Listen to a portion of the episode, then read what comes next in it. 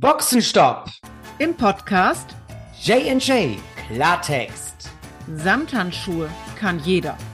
Zeit für deine Fragen. Und so schnell ist tatsächlich schon eine Woche wieder um und da sind wir auch schon wieder mit einem weiteren Boxenstopp. Ja, mit einem doch ziemlich interessanten Thema, mit einer guten Frage. Und bevor ich hier wieder ins Plaudern gerate, gebe ich doch einfach mal das Wort direkt an meine charmante und überaus liebreizende Mitmoderatorin Janet Rehberg. Hallo, mein Schatz, schön, dass du da bist. Herzlich willkommen, ihr Lieben da draußen. Und wie schön du mich begrüßt hast, lieber Jens. Ich bin ja ganz von den Socken. Genau, es ist Zeit für eine weitere Folge unseres Boxenstopps. Denn, lieber Jens, an mich ist von der lieben Sarah eine Frage herangetragen worden. Die haben wir relativ häufig oder regelmäßig auch in unseren Workshops. Und deshalb würde ich sie jetzt einfach gerne mal vorlesen, wie sie an mich herangetragen wurde. Und dann gucken wir mal, was wir dazu zu sagen haben. Die Frage lautet wortwörtlich, wenn also beispielsweise die Partnerin mit Übergewicht zu kämpfen hat, aber der Partner nicht, habt ihr Tipps, wie man das auf Dauer verbinden kann? Als ich das las, Jens, dachte ich erstmal, was steckt denn da dahinter?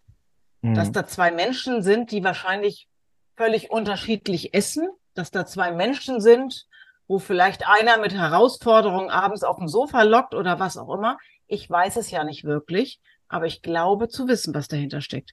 Sag mal, hast du so eine Frage auch schon mal bekommen in deinen Workshops? Ach ja, nicht nur einmal und man findet ja oft ganz schnell heraus, was dahinter steckt. Und ich kann mir nicht vorstellen, dass wenn, wenn jemand in einem Haushalt lebt, sag ich mal, dass da so unterschiedlich gegessen wird. Also klar, ähm, hat der eine womöglich größere Herausforderungen als der andere, aber ich muss erst mal so für mich klar kriegen, wo, wo, wo geht die Frage hin?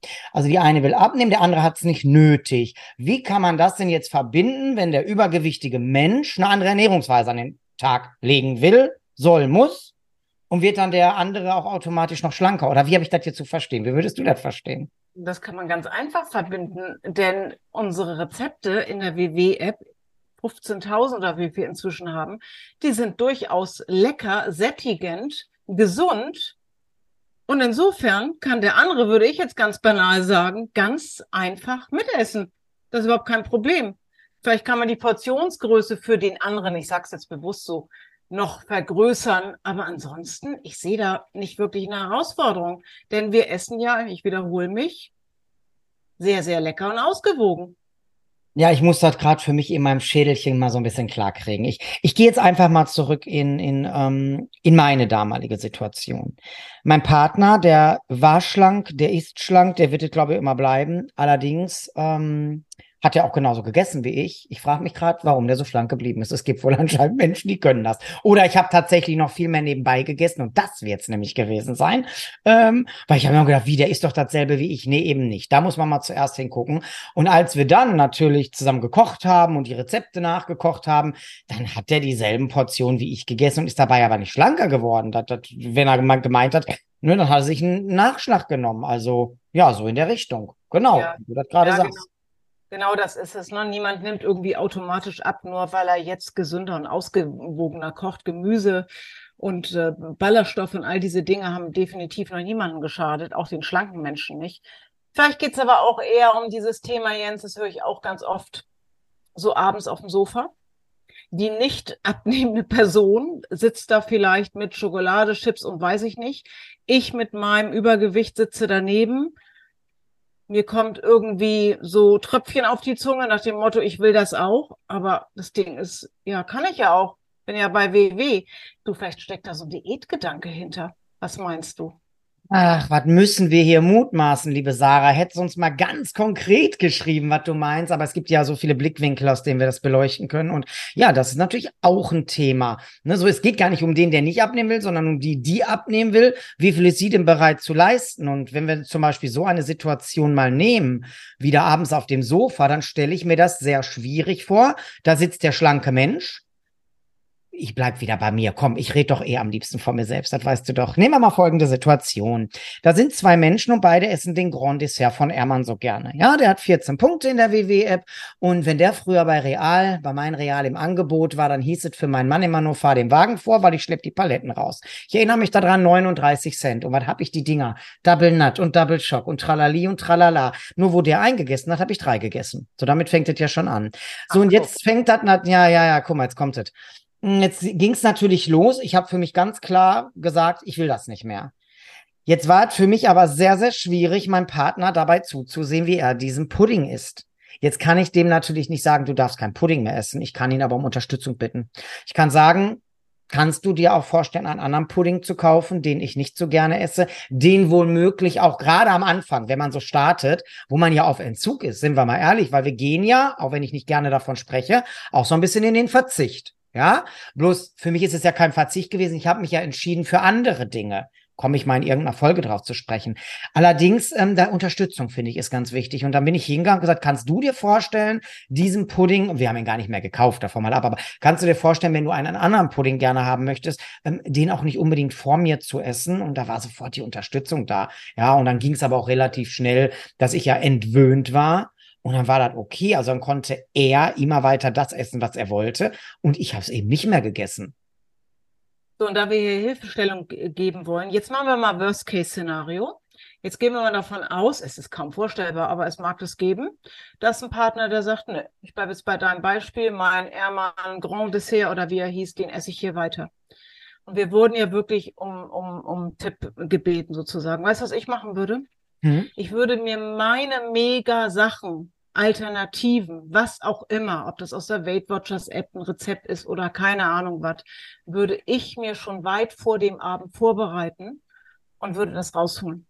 Und mhm. dann sitze ich dann mich mit meinem Kram und dann muss ich dafür sorgen. Und jetzt müsst ihr da draußen wieder gucken, wie viel seid ihr bereit zu geben und für euch zu sorgen. Das liegt an euch.